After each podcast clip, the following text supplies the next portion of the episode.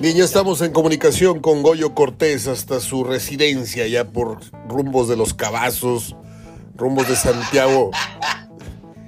Es una choza, Mario. Una choza con una alberca casi semiolímpica. Es, es, de, es de, madera con, con techos de, de lámina. Sí, no te apures, Goyo, no te va a secuestrar nadie a raíz de este programa, no, no tengas pendiente. ¿Cómo está mi Goyo? Todo bien, gracias a Dios, Mario. ¿Tú cómo andas? Pues un poco agripado, pero ya es normal, o sea, este, yo quisiera hablar contigo de un tema muy delicado. ¿Tú qué harías con Javier Aguirre? Hablabas con él y decías, oye, no, no, no hablo como directivo, hablo como un hombre de fútbol.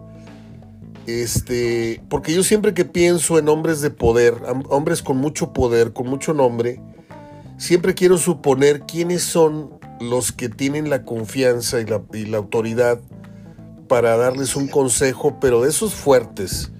Ese, amigo que se te acerca y te dice, oye, güey, ya, ya, ya, ya, o sea, ya es mucho ridículo, ya es mucho cinismo, ya es mucho, ya, este, yo te recomiendo. ¿Quién será esa persona que le abra los ojos a un Javier Aguirre que está totalmente irreconocible para el, el concepto que la gente tenía de él? Lo tenían como un gran entrenador, como una persona inteligente, como una persona, eh, pues sí, que le gustaba mucho la madreada y todo, pero ahorita se está comportando de una manera muy tonta, de una manera muy poco inteligente y hasta grosera ya con la afición. ¿Tú qué opinas? Fíjate que este, yo creo que él se tiene que dar cuenta de, de, de todo lo que pasa a su alrededor. Claro que lo sabe y no es tonto, ¿verdad? Ajá. Este, yo creo que no, no ha podido con este equipo y yo creo que lo, lo, lo, lo que él con buena dignidad debería decir, ¿saben qué? Doy un paso al lado, simplemente no, no pude, no me acoplé a la ciudad, no me acoplé con los jugadores, este, yo tenía otra perspectiva de lo que tenía que hacer aquí, mil cosas, porque como dices, sus declaraciones han sido, eh, yo, yo no sé, la siento en el ya en ese sentido de que córranme y páguenme todo lo que me deben. Así de plano, ¿lo está provocando? Pues es que si lo oigo y dice, pues ¿qué quieren si Monterrey nunca ha hecho nada? Eh, hicimos lo mismo. Pues sí, pero, pero se supone que tú eres otra, bueno, lo que se tenía Ajá.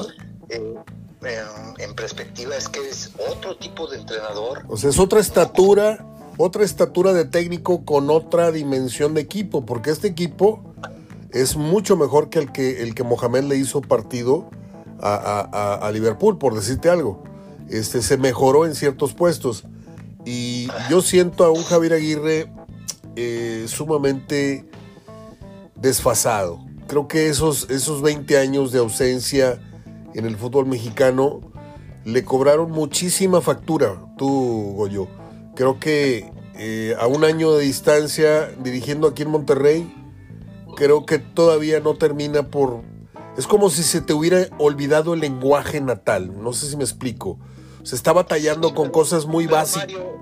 Dime, Yo, yo esto es lo que no, no, no, yo ahí no, no concuerdo mucho de que haya dejado el fútbol nacional, como, como cuando no concuerdo que ahora, no sé qué día oigo, de que el señor este Culebro trajo al, al, al ¿cómo se llama? Al francés este, ajá, que no ha dado ni un resultado, ¿verdad? sí, este o sea ¿cómo, cómo traes a un, a un extranjero en este caso a Javier que viene y le das chance para adaptarse cuántos cinco años sí, no o sea el fútbol es fútbol aquí en, en Guatemala en Europa ah, con cierta exigencia en unos lados más exigencia que en otros. De acuerdo. pero fútbol es fútbol, entonces tienes cuando menos que, que, eh, demostrar eh, tu- tus capacidades en, en un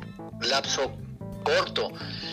Que por ahí te falte la en, en el caso del jugador que no se adapta al, al clima, a la, eh, que el condicionamiento físico le está costando mucho trabajo. Yo voy más por el, por el aspecto físico que por el técnico táctico. Eso no se te puede olvidar. De acuerdo. En el caso de Aguirre, ¿perdón? De acuerdo. Ah, en el caso de Aguirre, el fútbol es fútbol, o sea, ¿cómo vas a jugar tácticamente? O sea, la estrategia la lleva el técnico. Entonces, tu estrategia no es, no la vas a hacer distinta aquí que en España. O sea, el fútbol es fútbol y, uno no tiene tanta tanta variante porque no, no es así. A lo mejor de repente sí dices, traigo una máquina donde necesito nada más. Yo me acuerdo, no me acuerdo que, que en, en, una, en una película de, de, de esas de la vida real, Sí. un equipo de básquetbol en Estados Unidos le, le hablan a un, a un entrenador para una, para una universidad Sí, y, y el partido lo tenían muy próximo y dice, de lo, del ofensivo ahorita ni se preocupen, necesitamos eh, componer el aspecto defensivo. Ya tendremos tiempo del ofensivo. Ok. ¿ok? Pues en, en eso mismo veo el, el fútbol, o sea, llegas a un, a un nuevo, como dices, Aguirre viene a este México, y dice, ¿sabes qué? Traigo una máquina para adelante, bueno, déjame nomás trabajo lo, lo defensivo, lo, lo ofensivo, a partir de media cancha hacia adelante, ni me meto, háganle como quieran, como puedan. Solito la gente te va a sacar el, equipo adelante. Es lo que yo siempre alegaba del Tuca. El Tuca detenía hasta los delanteros. Espérame, tú trabajas lo defensivo. Los delanteros ni les digas nada, hombre. Ellos saben más que tú. Solitos te arreglan el asunto. Según yo, ¿verdad? La película que refieres se me hace que es una donde salía Jim Hackman, que era un entrenador de básquetbol. La película se llamaba Hoosiers. No no sé si es él o si es este el negrito, uno de los negritos, ¿cómo se llama este? Denzel. No, no, no, Denzel, no. Ok. fue duelo de titanes, ¿no? Ok. Este, no, este otro, otro que, que tiene muchos, este, muchas verrugas. Ok. Ah, sí, sí, sí, sí. Morgan Freeman. ese mero. Morgan ese Freeman. mero. No sé si, si fueron o Jim Hackman o este Morgan. Es que hay una película muy buena de básquetbol que la, la protagoniza Jim Hackman y, y con esa me quedé yo, pero esa de, de Morgan Freeman no, no la he visto, la verdad. Ahora, eh, yo respeto mucho, por eso te tengo acá, porque tú aportas la, la parte de experiencia y todo esto, pero yo insisto, a lo mejor equivocadamente, debo de, de reconocerlo, en que eh, a veces uno se desencancha y no porque hayas perdido el- el- la noción táctica, estratégica. O sea, yo siempre he repetido lo que tú has dicho. eh, el fútbol es fútbol y, y el que es perico donde quieras verde, ¿no? Eso es lo que quisiste decir. Pero, pero, pero, no, no podemos negar, Goyo, que una cosa es estar muy seguro de lo que tú sabes y de lo que tienes que ejercer eh, en tu equipo, ya sea en España, ya sea en Japón, ya sea en Arabia, ya sea en Monterrey, y otra muy distinta, que llegues a un medio, por ejemplo, España era, era ya de- del dominio eh, propio de, Aguirre, ¿no?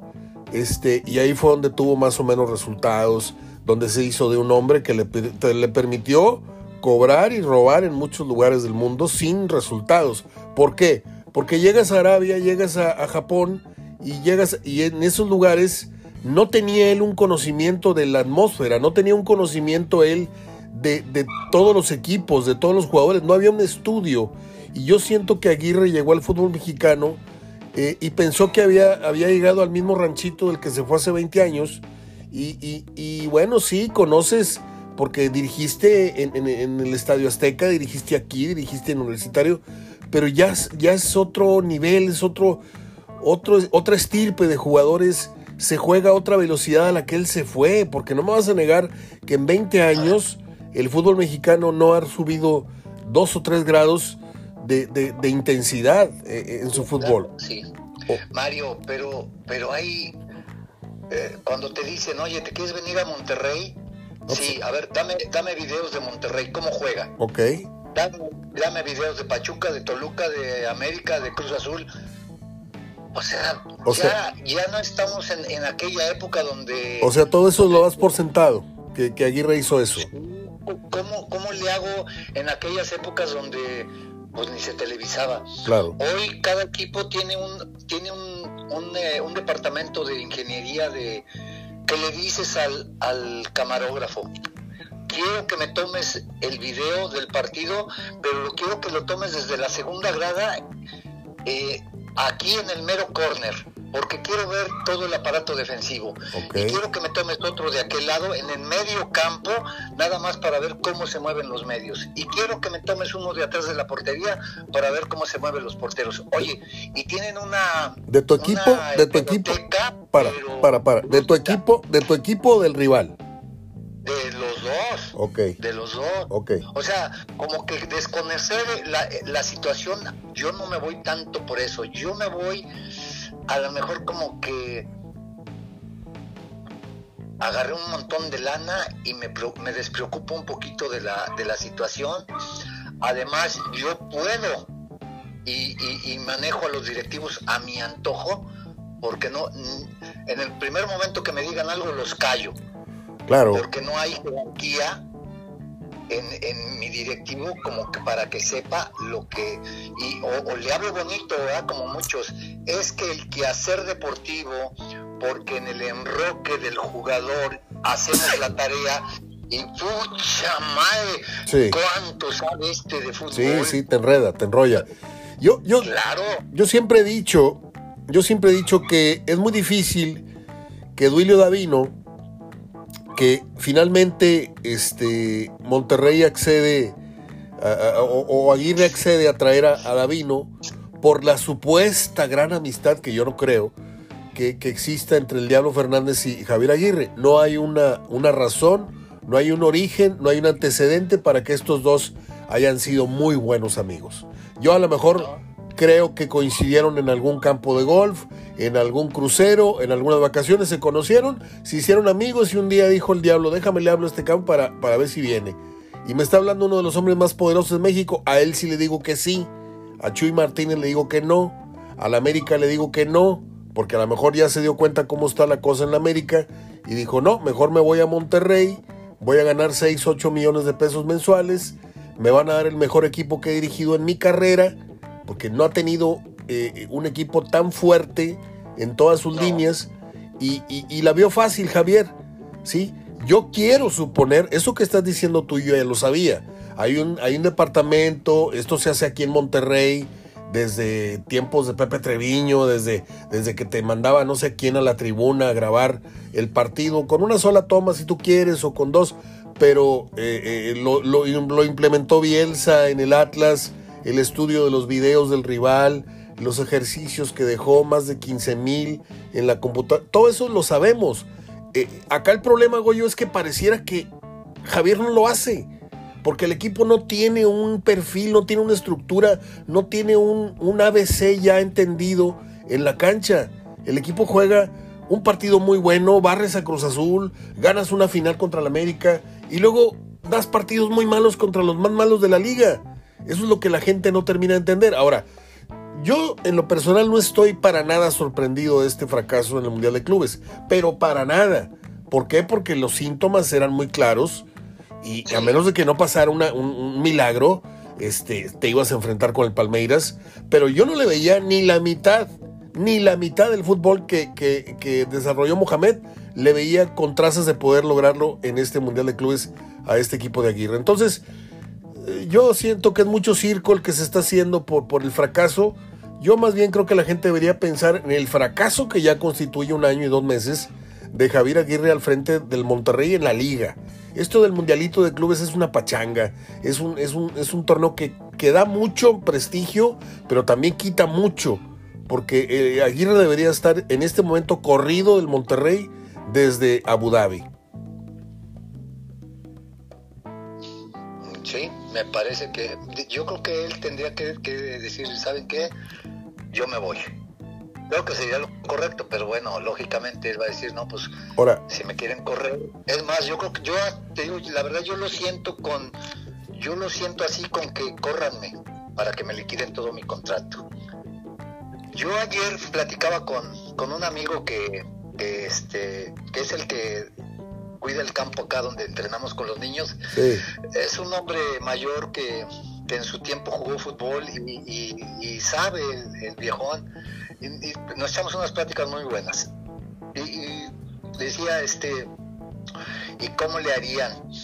Es que habría que pagarle todo el contrato y después traer otro. Y yo le, yo decía, es que los directivos hasta la fecha siempre les han hecho lo mismo y, y- y no sé por qué no han hecho alguna variante. Claro, Y la variante claro. para mí sería, a ver, desde ahorita voy a traer un equipito de, un, de chavitos de 14, 16 años en, en algún campo X, ¿vas?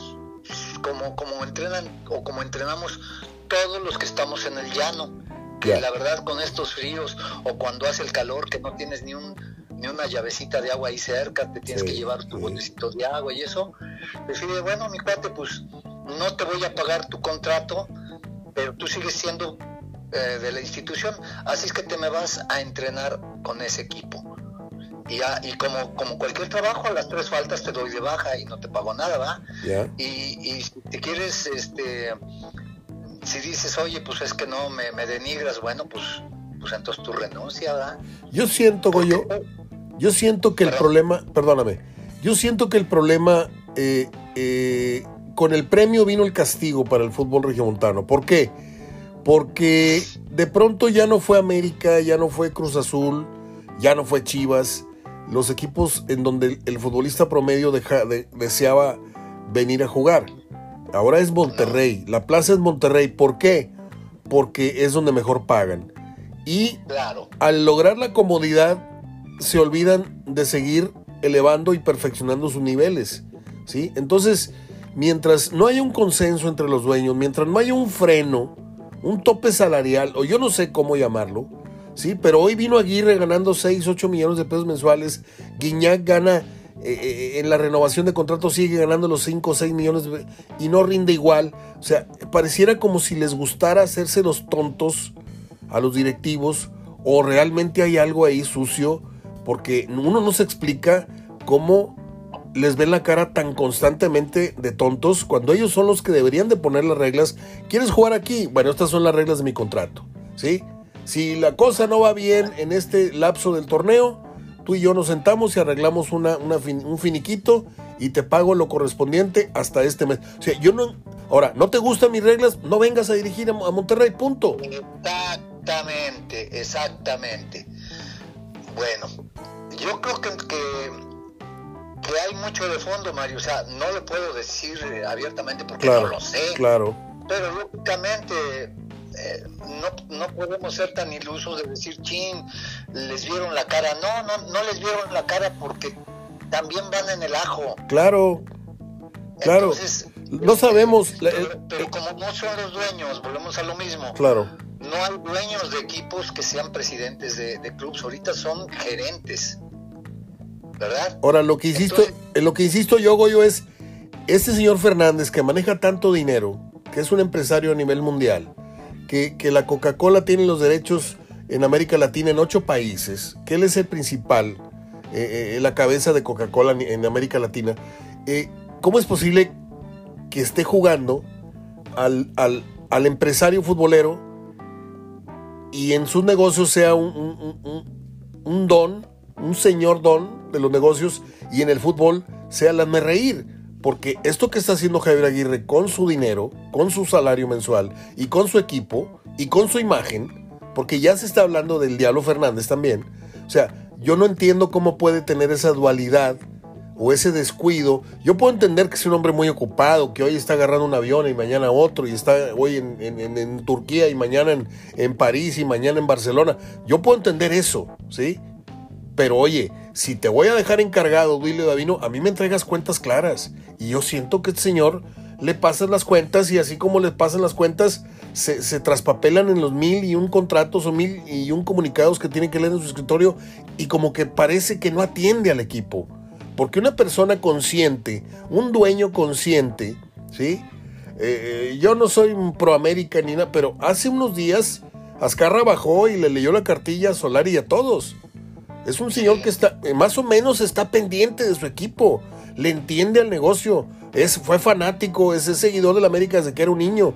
Y, yo no siento presencia, todos se lo dejan a, a, Ornelas, ¿sí? Hoy la gente pide a Bucetich y Bucetich dice, yo no regreso al equipo hasta, eh, mientras esté Ornelas, porque tengo el puente quemado ahí. Y Davino, ¿cómo puedes correr a alguien que fue tu entrenador en la selección nacional? Yo siento que hay muchos compromisos contraídos ahí. Sí, definitivamente, definitivamente. Este, el otra vez así, eh, plática entre, entre gente, decíamos, bueno, eh, tan, tan fácil, hay, hay gente que, que yo sé que el ingeniero Fernández tiene muy buen aprecio, pero digo, hay, hay gente por aquí que, que tiene mucha primero tiene mucho arraigo con el equipo.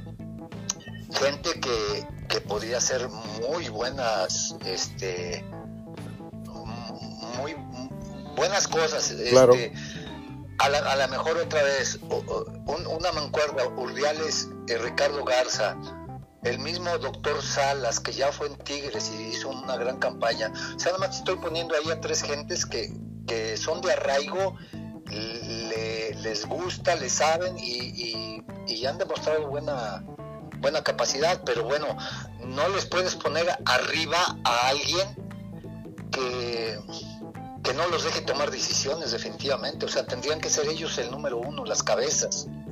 Y te aseguro que, que esto cantaría de otra, de otra manera, a mi entender. Yo no sé por qué, pero yo tengo años, yo sé que no se va a dar, desde que FEMSA tomó un control así muy... Pero yo siempre tuve la esperanza de que Alberto Santos Jr. tomara las riendas del equipo. No, porque según sé, este, el licenciado Alberto Santos siempre dijo que no. Dijo, no, no, no, no, tú dedícate a lo tuyo, a los negocios. El fútbol déjalo porque ese es otro mugrero aparte. Mira. Pues sí, de hecho... alguien que estaba muy cerca del licenciado Alberto Santos. Sí, estoy de acuerdo, estoy de acuerdo. Este, de hecho, Beto eh, heredó todos los negocios que eran eh, lo, del ingenio azucarero, las acciones de Pepsi, todo esto. Pero bueno, yo hace unos años, hace unos años me, pidió un, proyecto, me dijo que me encargara de... ¿Dónde está el, donde está el, el cabrito? ¿Te acuerdas del patinadero que había en, Gonzalitos? Bueno. Que, luego se hizo. Sí. Bueno, bueno, Aquí estoy. Ah. Aquí estoy. ¿Me oyes? Ah.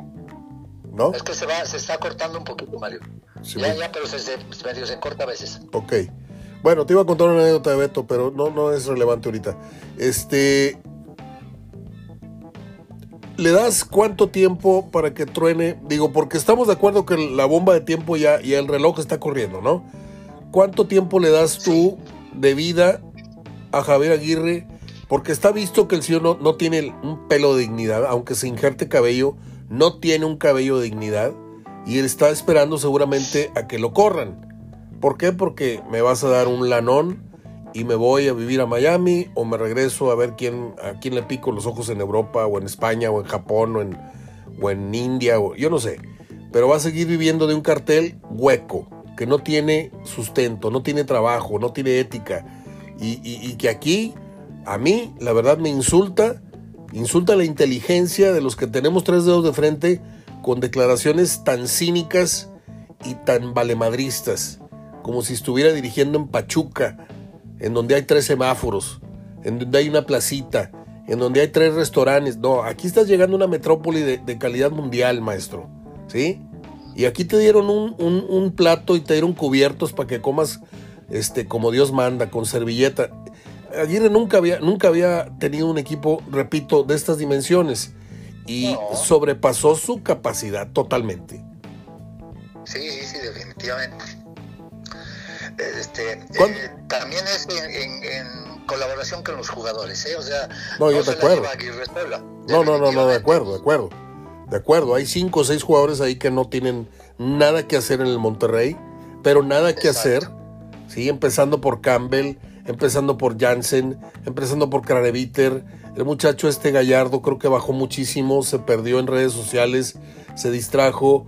Eh, eh, hay, hay, hay, varios. Eh, Funes Mori con todo y sus goles, creo que no le han sabido ayudar poniéndole una cuña que lo apriete, que lo haga mejorar. Se, se, estacionó en un nivel de confort al decir, aquí no importa si fallo cuatro y meto una, con eso los tengo felices este el, llamado pero, eso también es es cuestión de la, de la afición, la afición sigue yendo al estadio, pues los directivos están felices, o sea, no hay problema, todo, todo sigue igual. Cuando la de veras la gente diga, ¿sabes qué? No voy. Digo, porque tengo amigos que dicen, no, pues yo voy a ir a, comprar mis, mis abonos. Digo, de verdad, de verdad, si vas a ir al estadio, pues no tengo nada que hacer. Puta. Yo te voy a decir algo te voy, a, te voy a decir algo. Tengo un hermano, se llama Mauricio. Él tiene 15 años menos, menos que yo. Y tanto él como mi hermano David, que está en Alemania, que tiene 10 años menos que yo, ellos son aficionados al Monterrey de hueso colorado. ¿sí? Yo pude haber sido aficionado al Monterrey pues porque iba a la cancha, pero también iba a la cancha de Tigres y estaba atrás de la, de la portería de Tigres.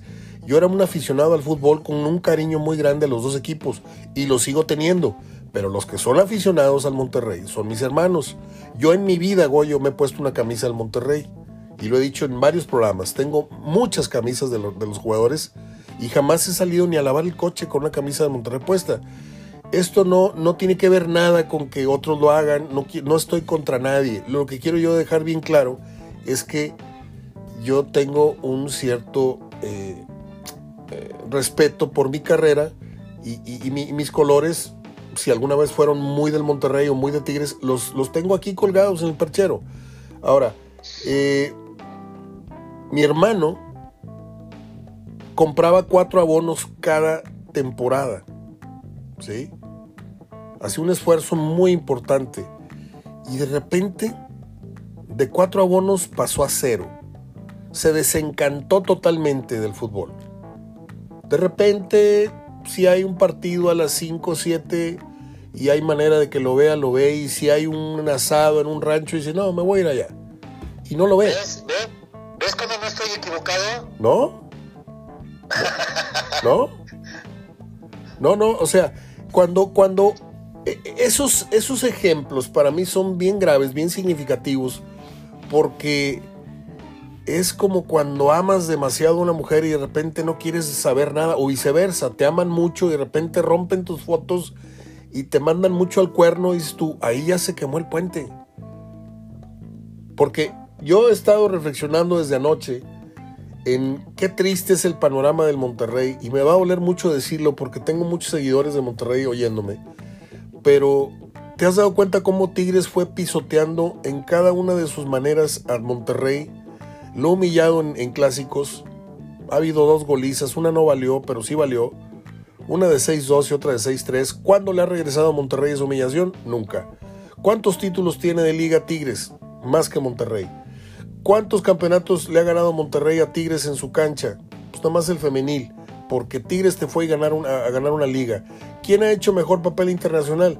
Tigres, aunque hizo el ridículo ante Bayern, se paró en una final de, en la, a la que tú fuiste en cinco oportunidades y nunca, nunca te has podido parar. Entonces, en todos los renglones posibles, Tigres le ha corregido la plana a Monterrey. Y aparte, en menos años de militar en primera división. Entonces, yo creo que Monterrey trae un complejo muy fuerte, muy, muy fuerte. Quisieron traer a su Guiñac y trajeron un bodrio holandés. Quisieron adelantársele a Tigres. Ah, tú vas, te estás en proyecto de hacer un estadio. Yo lo voy a hacer primero. Y lo hicieron mal. Y lo hicieron con mala orientación. Y lo hicieron con, un clima, con un, medio ambiente muy caluroso dentro del estadio. O sea, muy malo. Monterrey está ejecutando cosas aparentemente muy buenas, pero que si le rascas son muy malas. Traen muchos jugadores de renombre y si los analizas con lupa, son muy malos. Yo he dicho que de los 23, haciendo un lado los jovencitos, me quedo con 16. De esos 16, 9 merecerían estar en el Monterrey. Y los otros nombres, que ya mencioné algunos, ¿sí? No tendrían por, por, qué haber pisado nunca esta plaza, pero yo no entiendo cómo un jugador con tanto colmillo como lo tuvo Davino cuando jugador ha permitido que Alonso, que Mohamed, que Aguirre le metan los goles que le han metido a la directiva. En contrataciones me refiero. Sí, claro, claro.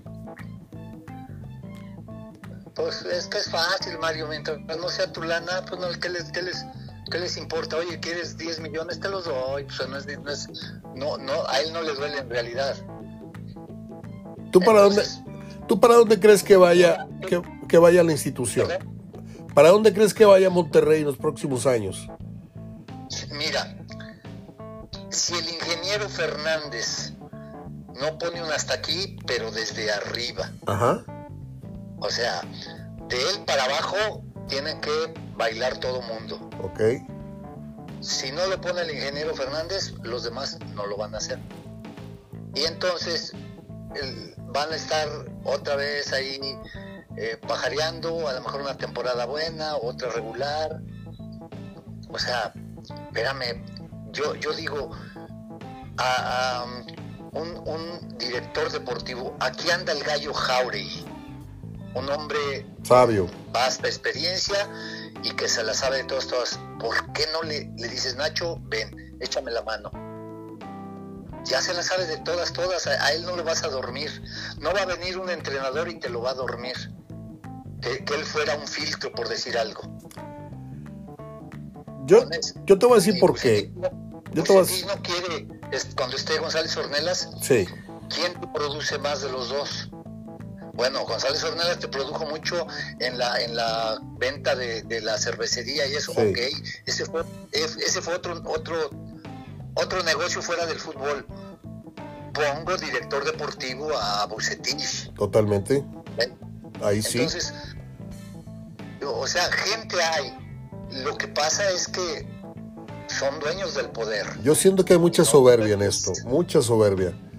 Eh, saben, saben cuáles podrían ser las salidas adecuadas que le darían una mejora al equipo y, quedarían muy bien con su afición, pero por soberbia no lo hacen, ¿sí? Ornelas, yo no sé cuál haya sido el problema con Bucetich.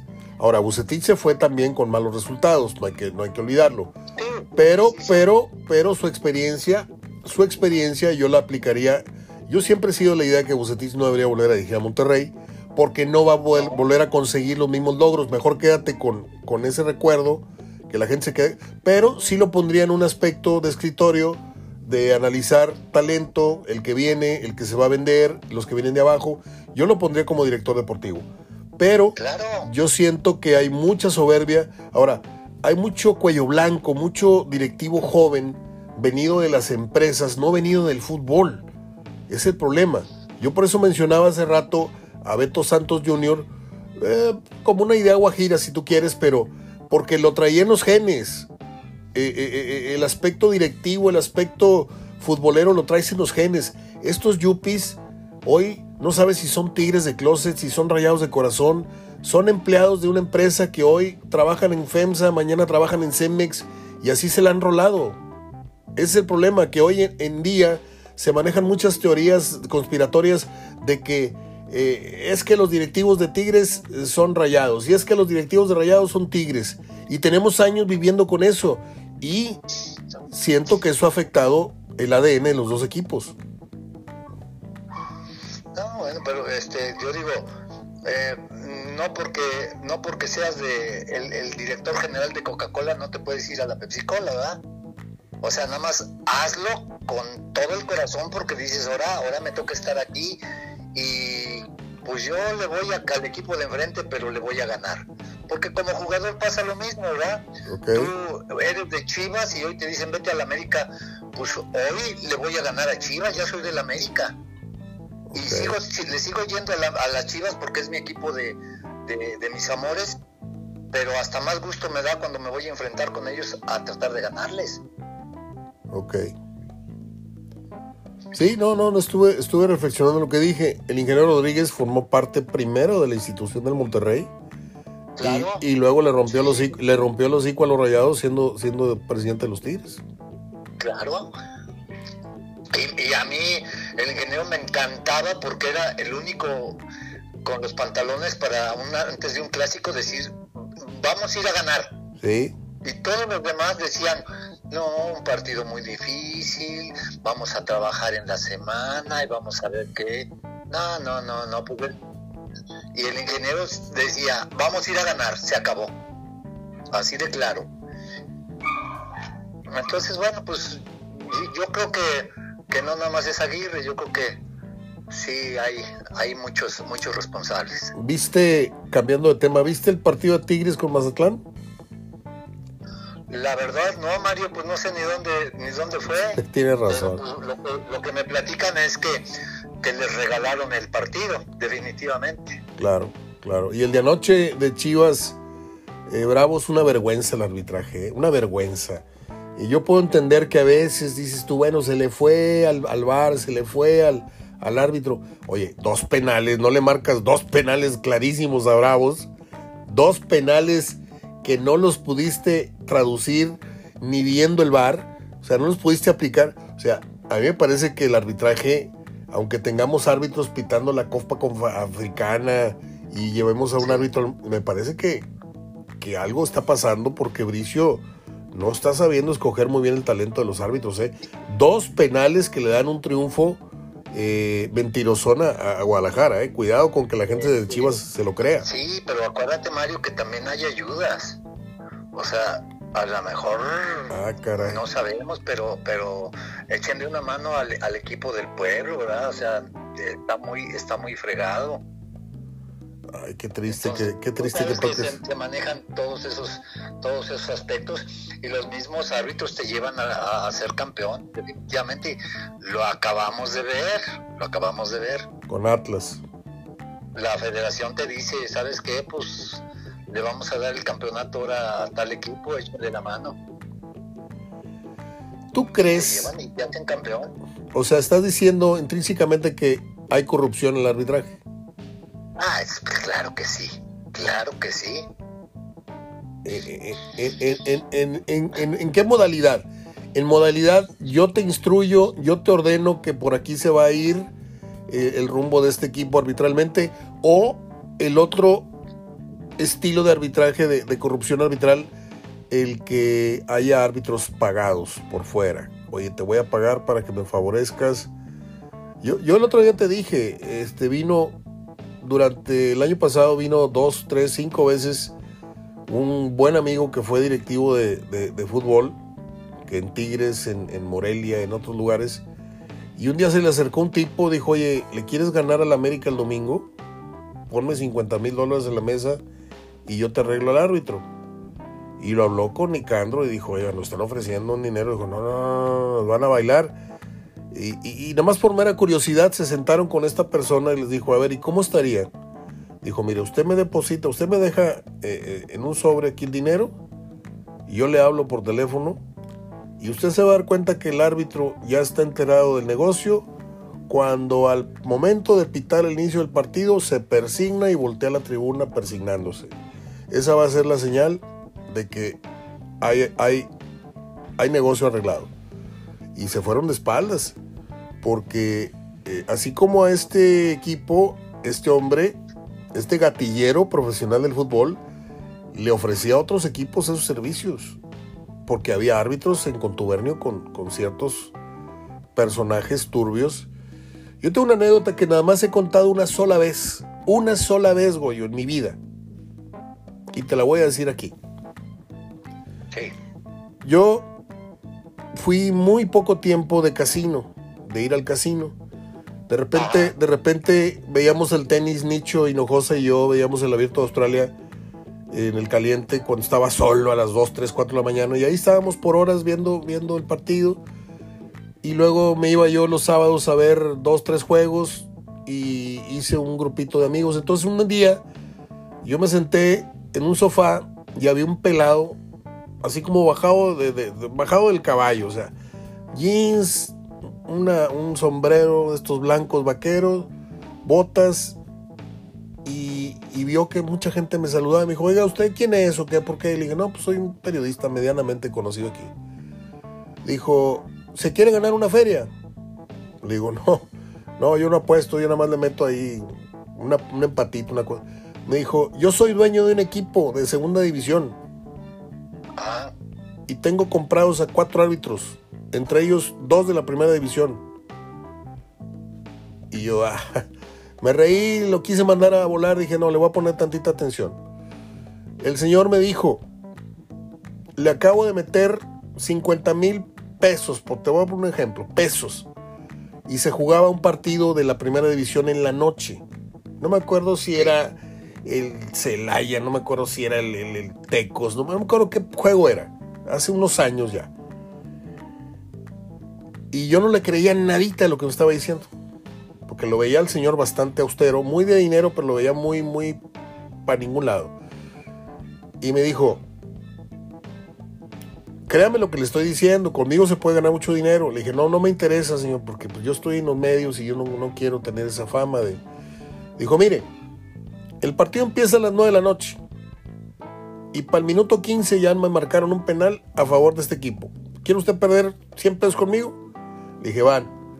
Minuto 7, penal a favor del equipo que me dijo. Y me lo encontré, me lo encontré tres veces más, porque no era de aquí, el señor era de Michoacán, no era de no sé dónde. Pero andaba haciendo, andaba haciendo negocios aquí en Monterrey. Y me dio sus números y me dijo, jale, trabaje conmigo, hombre, yo le voy a... Dar... Estuve muy cerquita de una tentación muy fuerte, güey, porque lo seguí tres veces en el casino y tres veces me dijo, ¿sí? En qué momento, en cuál era el marcador y quién iba a ganar el partido. Y me dijo los árbitros. Pero no tengo manera de probar esto. Esto te lo cuento a ti y a dos o tres que nos están escuchando pero el, que, el que acusa, prueba. O sea, me dijo una vez. Sí, pero. aquí, pues, lógicamente, no hay pruebas este, eh, de que así sea, ¿verdad? Pero, pero, pues, nada más ves las actuaciones de ellos y, dices, bueno, pues es que esto ya está tamaleado, o sea. Y te cuento más. Eh, te cuento más. Conocía a un señor, ese sí es lo más impresionante que me ha tocado conocer en un casino. Eh, fueron dos o tres años en los cuales me fui metiendo, me fui metiendo en una mesa de señores que apostaban al caballo y le apostaban al perro. Y el señor recibía llamadas y apuntaba en una servilleta. Y siempre se reservaba o se iba a otro lugar y apuntaba. Pero ya que me gané su confianza, me dice, ¿quieres ganar dinero conmigo, mijo? Ya tenía yo, yo, yo tenía, ahorita tengo 60, tenía yo 45 años. Me decía, ¿quieres ganar un dinerito conmigo? dame, ¿qué traes? Dame mil pesos. Le digo, no, hombre, yo aquí vengo con 200 pesos por una coca y, dos apuestas. Dijo, ok. Señor metía, metía el boletito y si el favorito era el 7, él iba con el 8, con el menos favorito. Y, y ganaba. Ganaba el perro, ganaba el caballo. Había un un mafioso en Kentucky o en el, en el derby que tú me digas que le pasaba por teléfono los tres caballos que iban a entrar primeros. Se los decía. Y el señor metía el boletito hasta que el caliente no lo corrió.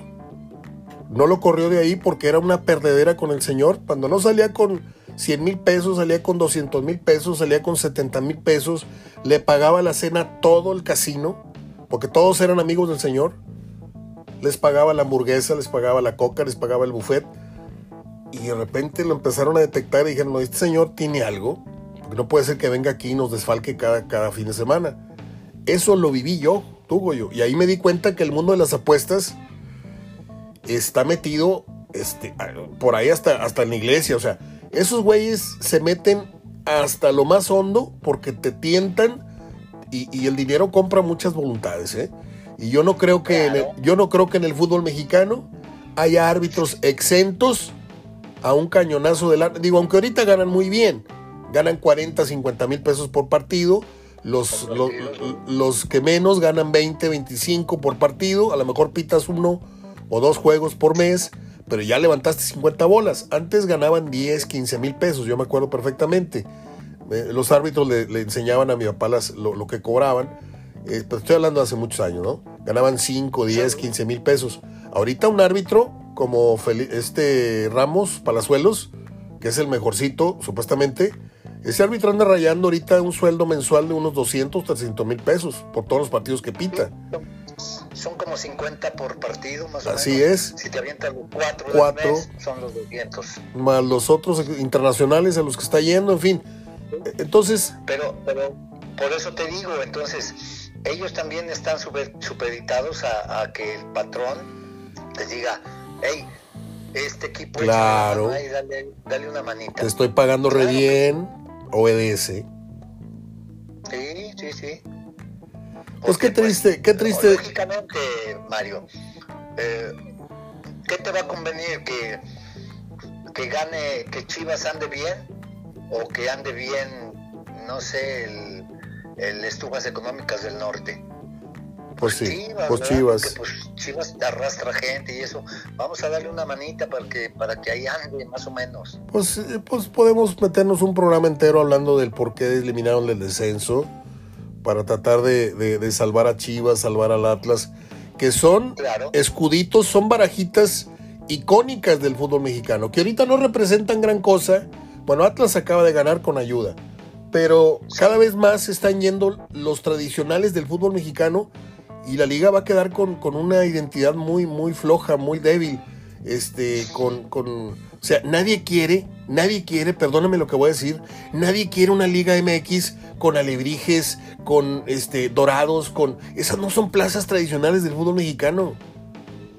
Nadie quiere, nadie quería jaguares, nadie quería colibríes. O sea, tú quieres al Zacatepec, quieres a San Luis, quieres al Tampico, quieres, me explico, al Atlas, a Chivas, a Cruz Azul, quieres los tradicionales equipos que son los que le dan lustre a la marquesina.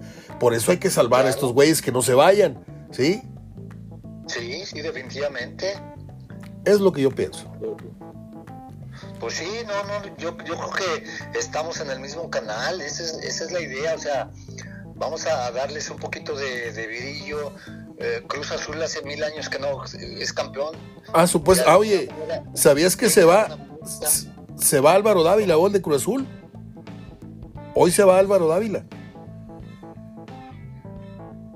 Pues.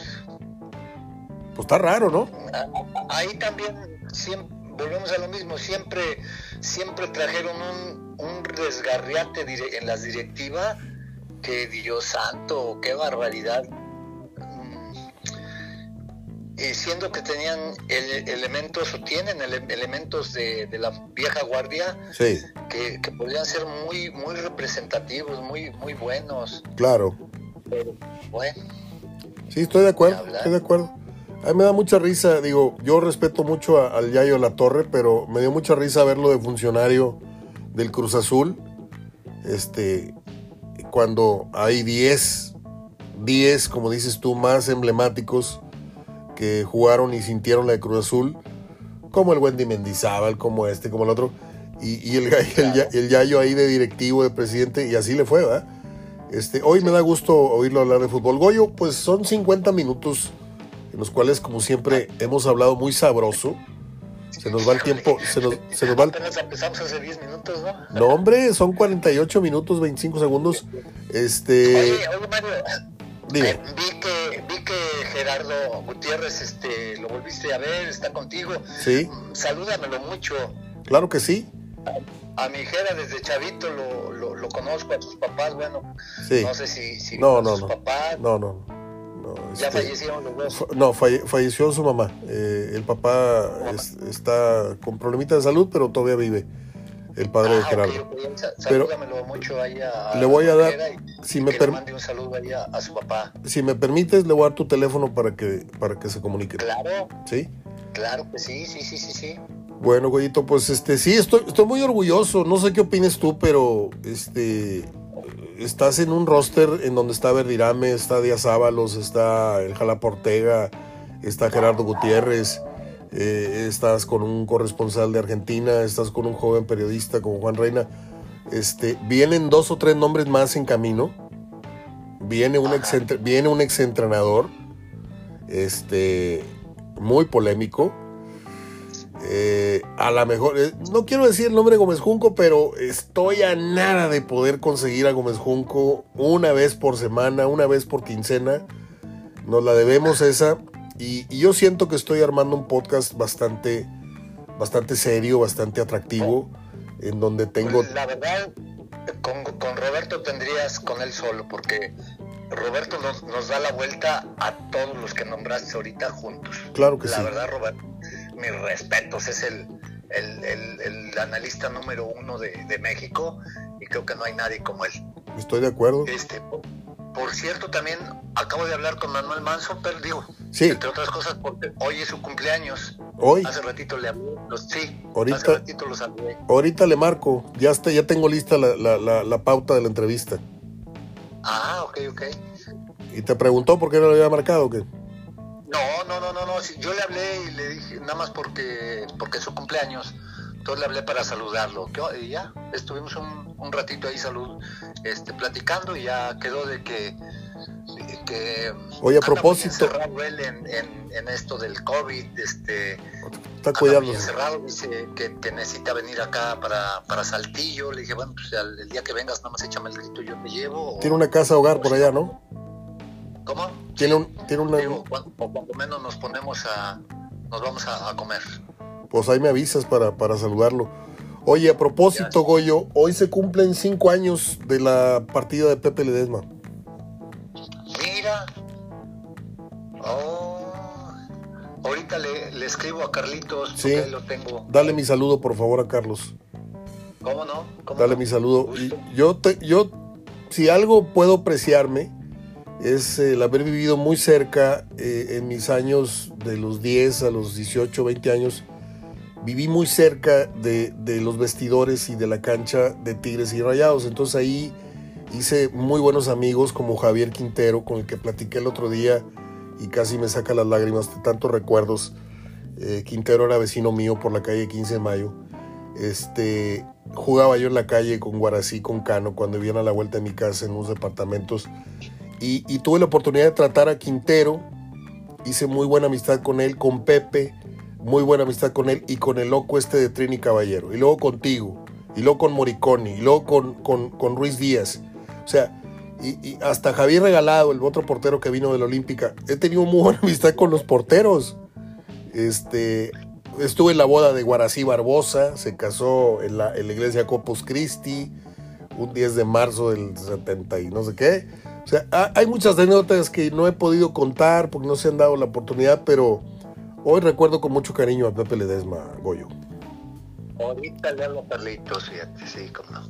Pues te mando un abrazo y gracias por, por todo lo que compartes y todo lo que aportas con tus opiniones, con tus recuerdos. Ahorita le hablo a Manuel Manso en un ratito más que termine de, de editar y de, y de publicar mi programa. Ya está. Gracias, Goyito. Abrazo de gol. Un abrazote, Mario. Hasta luego. Cuídate. Igual. Dale. Es nuestra charla con Goyo Cortés.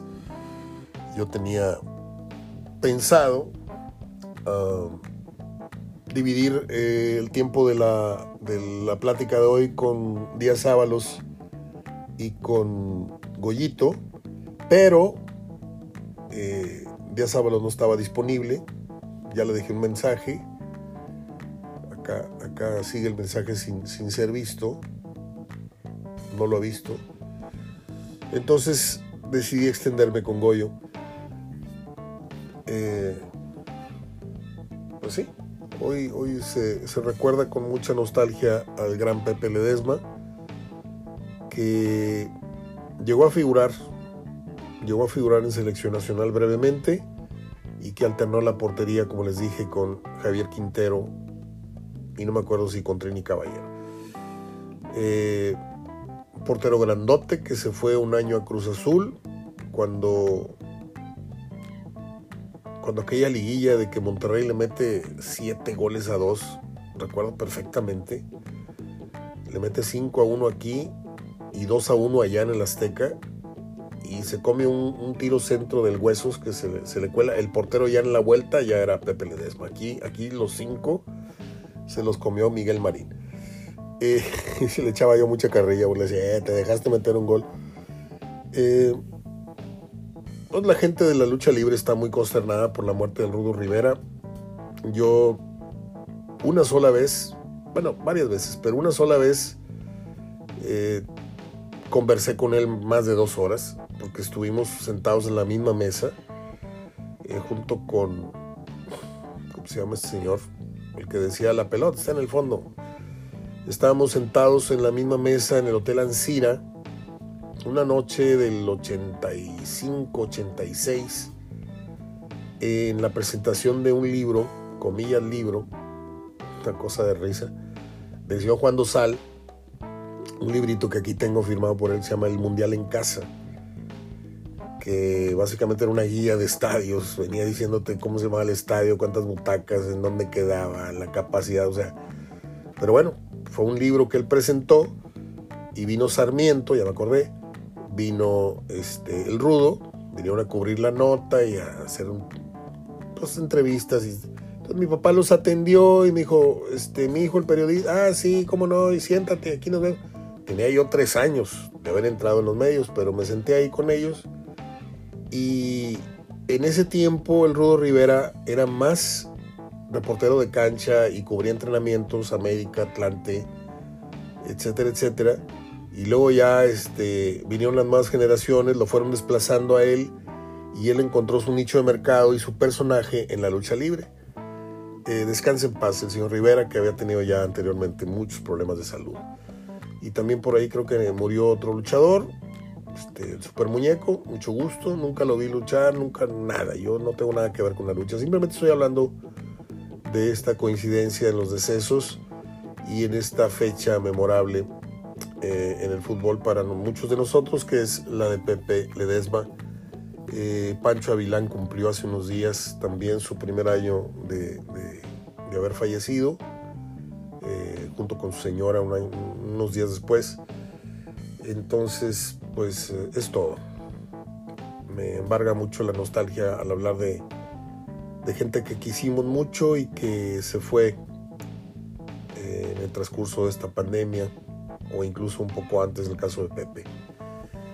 Yo estoy agripado, pero estoy muy bien, mucho, muy bien. Le mando un abrazo. Eh, y mañana, ¿qué va haciendo? Mañana vamos a hablar con, hoy voy a grabar con Fernando Díaz hasta Buenos Aires para que nos dé eh, el panorama del inicio de la Liga del Fútbol Argentino, las novedades, que nos hable de la eliminatoria sudamericana, en fin.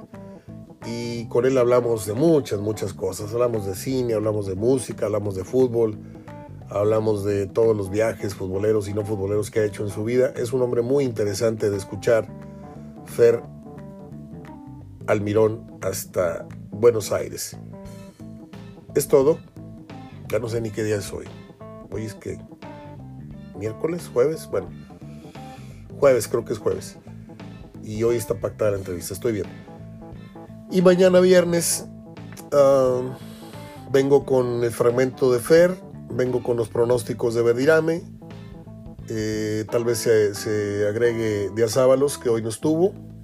Y, pues vamos a, a cerrar muy bien la semana en lo que a HDF Radio se refiere. Gracias a Jorge Núñez hasta Durango. Gracias por tu respuesta tan generosa. Gracias a muchos, muchos amigos que voy a ir mencionando poco a poco. Este, no es un, me ayuda si te mencionan. No, no, simplemente es me nace del corazón, como dice la canción de Juan Gabriel. Y mencionarles, agradecerles públicamente a Nacho Cristerna y a, y Rubén Martínez y a tanta gente que tengo en la cabeza pero poco a poco les voy dedicando unos minutos para agradecerles el, generoso y gran apoyo que me están dando. Otros amigos de toda la vida oyen esto y ni siquiera me pregunten, oye Mario, ¿en qué te puedo ayudar o de qué se trata? Se hacen tarugos y entonces ahí es donde yo estoy reconociendo ah, la nobleza del corazón de muchos saben que tengo un problema con la salud de mi madre, saben que estamos apurados en los gastos de la enfermera y hay gente que me está dando un apoyo muy, muy generoso, repito, y, voy a estar en deuda por siempre con ellos. Les dejo mi abrazo, ya me voy antes de hablar de más y que Dios los bendiga y que Dios se los multiplique. Abrazo de gol hasta mañana.